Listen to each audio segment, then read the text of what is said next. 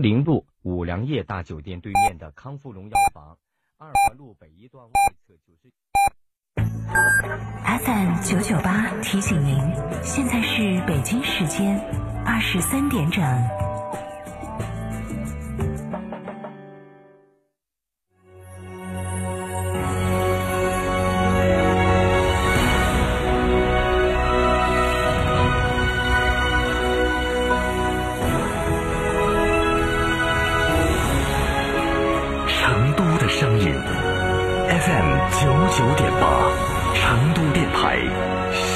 闻广播。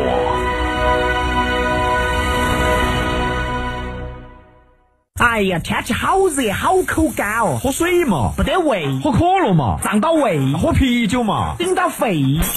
那你要喝啥子呢？喝小苏先生噻。哦，对的，小苏先生苏打水，零热量，喝了不长肉。小苏先生苏打水，零热量，零负担。小苏先生苏打水。如果你相信最好的风景在路上，那自驾游是你首选的方式。大洋路被称为全球五大经典自驾线路之一，可以体验澳洲绝美的海岸线风光。大堡礁探索海洋奇迹，悉尼打卡标志建筑，六个州两个领地，澳洲有太多值得去体验。成都广电一路通旅游澳洲十四日自驾之旅将盛大开启，六人即可成团，线路详询零二八六六零零二三四五。智能升级，这个夏天只有二十五度。昂克赛拉云控版十点八八万，日供仅需三十九元；CX 五云控版十六点三八万，日供仅需六十九元。即享智联车生活，更享零首付、零利息及最高一万三千元置换补贴。详询长安马自达成都经销商。华晨中华 V 三官降了，即日起购中华 V 三全系车型，官方直降一万五千元，另享最高三千元购置税补贴，还有低首付、零利息、零月供，金融政策任你选。国潮降临，势不可挡，详询当地经销商。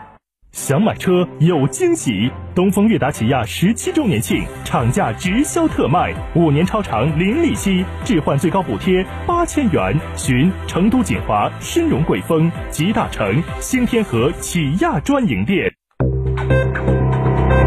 九九八快讯，这里是成都新闻广播 FM 九十九点八，我们来关注这一时段的九九八快讯。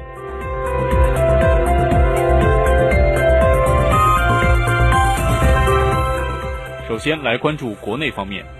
今天，外交部驻港公署发言人表示，香港是中国的香港，香港事务纯属中国内政，不容任何国家、组织或个人以任何方式干预。任何人都不要低估我们维护国家主权安全和香港繁荣稳定的坚定决心，都不要痴心妄想我们会屈服于外国干预势力的威胁与压力。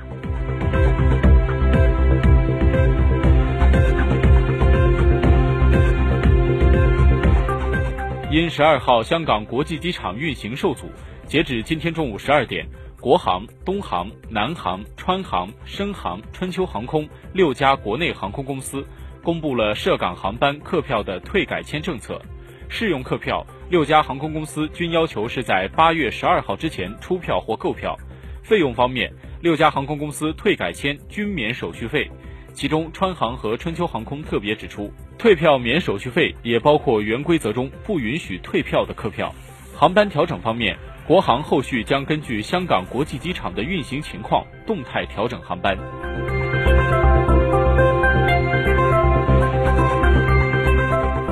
记者今天从应急管理部了解到，截止昨天下午四点，台风利奇马造成了浙江、上海、江苏、山东等九省市八百九十七万人受灾，一百七十一点三万人紧急转移安置，其中已安全返回了一百三十八点八万人。浙江、上海、江苏、山东等地三万多消防指战员参加了抢险救援。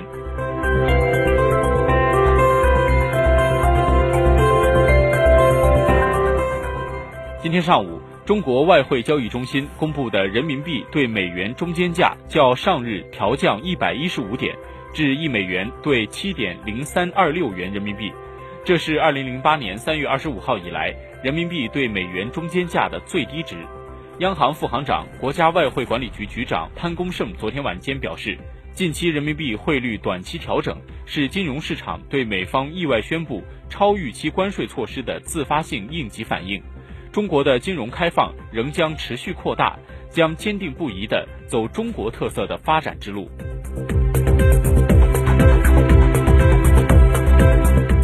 商务部今天发布了一到七月外贸数据，一到七月全国新设立外商投资企业两万四千零五十家，实际使用外资金额五千三百三十一点四亿元人民币，同比增长了百分之七点三。七月当月实际使用外资五百四十八点二亿元人民币，同比增长了百分之八点七。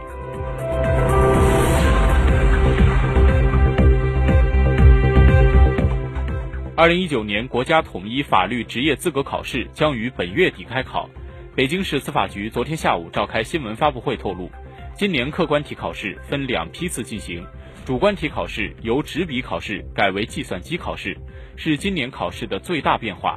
北京市司法局还投入了两百万元，专门预防和打击作弊。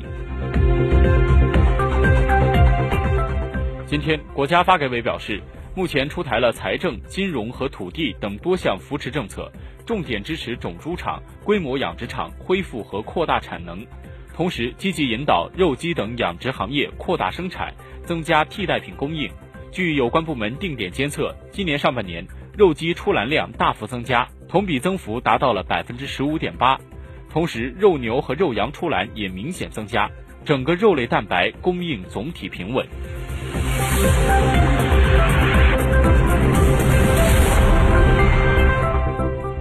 中国汽车工业协会日前发布数据显示，今年一到七月，我国汽车产销量达到了一千三百九十三点三万辆和一千四百一十三点二万辆。同比下降了百分之十三点五和百分之十一点四，其中新能源汽车产销七十点一万辆和六十九点九万辆，同比增长了百分之三十九点一和百分之四十点九。新能源产销近期增速有所放缓，但总体保持稳步增长。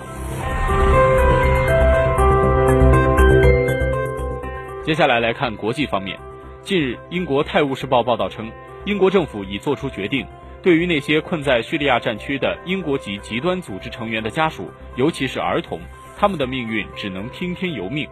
这一决定是现任财政大臣赛义德·贾维德在担任内政大臣时提出的。他认为，派遣军队或非军事人员去叙利亚实施接人任务，实在过于危险。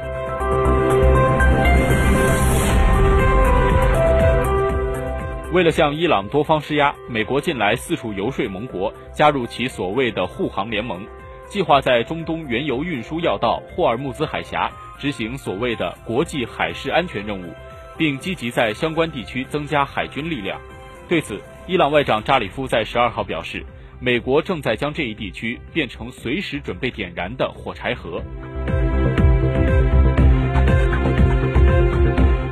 近期，日本和韩国先后将对方从本国的贸易白色清单中移除。十二号当天，韩国总统文在寅表示，在应对日本的相关贸易限制举措方面，不能感情用事，要冷静地思考对策，做好长期打算。上个月炎热天气席卷西欧，近日意大利又迎来了新一轮的热浪。十一号，意大利普遍遭遇了高温天气。中南部的普利亚大区、西西里岛等地地表温度甚至高达五十摄氏度。美国国家旅游局总裁兼首席执行官克里斯托弗·汤普森日前表示，中国一直是美国旅游业极其重要的旅游客源地。二零一八年，中国游客在美消费额仍居首位，但中国赴美游客数量出现下降，并且今年以来继续减少。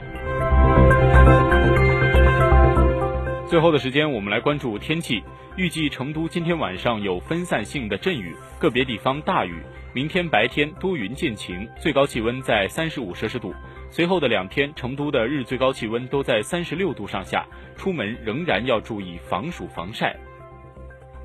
这一节的九九八快讯由翰林为您编辑播报，感谢您的收听。